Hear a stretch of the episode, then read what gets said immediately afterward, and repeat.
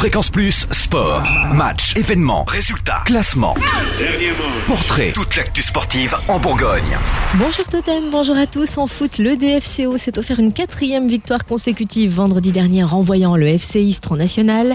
Les footballeurs dijonnais se sont imposés 4 à 1 avec un doublé de Diony.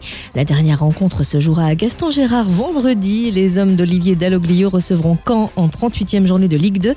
Coup d'envoi du match à 20h30. En CFA, nouvelle défaite pour le FC Monceau-Bourgogne qui s'est incliné 0 à 1 samedi dernier face à Vesoul en 28e journée. Les Montcéliens amorphes se sont attirés les foudres de leur entraîneur Lionel Large qui n'en revenait pas que ses joueurs n'aient pas été capables de se faire trois passes de suite.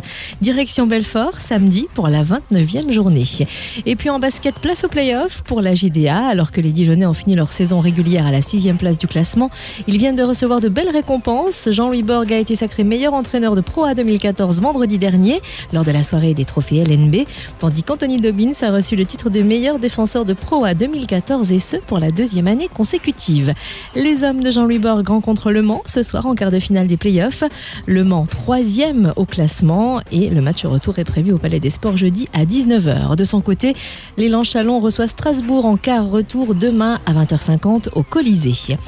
En hand, le DBHB a concédé le nul sur un fil mercredi dernier face à Saint-Raphaël sur le score de 25 à 25. Pas facile de terminer la saison pour le Dijon Bourgogne Handball, sachant qu'il va redescendre en Pro D2. Les Dijonnais se déplacent à Cesson jeudi et enfin une belle victoire pour les handballeuses du CDB. Samedi dernier, les filles de Christophe Maréchal se sont imposées 36 à 28 face à La Rochelle. Match placé sous le signe de l'émotion puisque c'était le dernier à domicile pour Mavungu et Edwige sous les couleurs dijonnaises. Le CDB joue son dernier match à Octeville samedi. Fréquence Plus Sport, retour sur les temps forts en Bourgogne.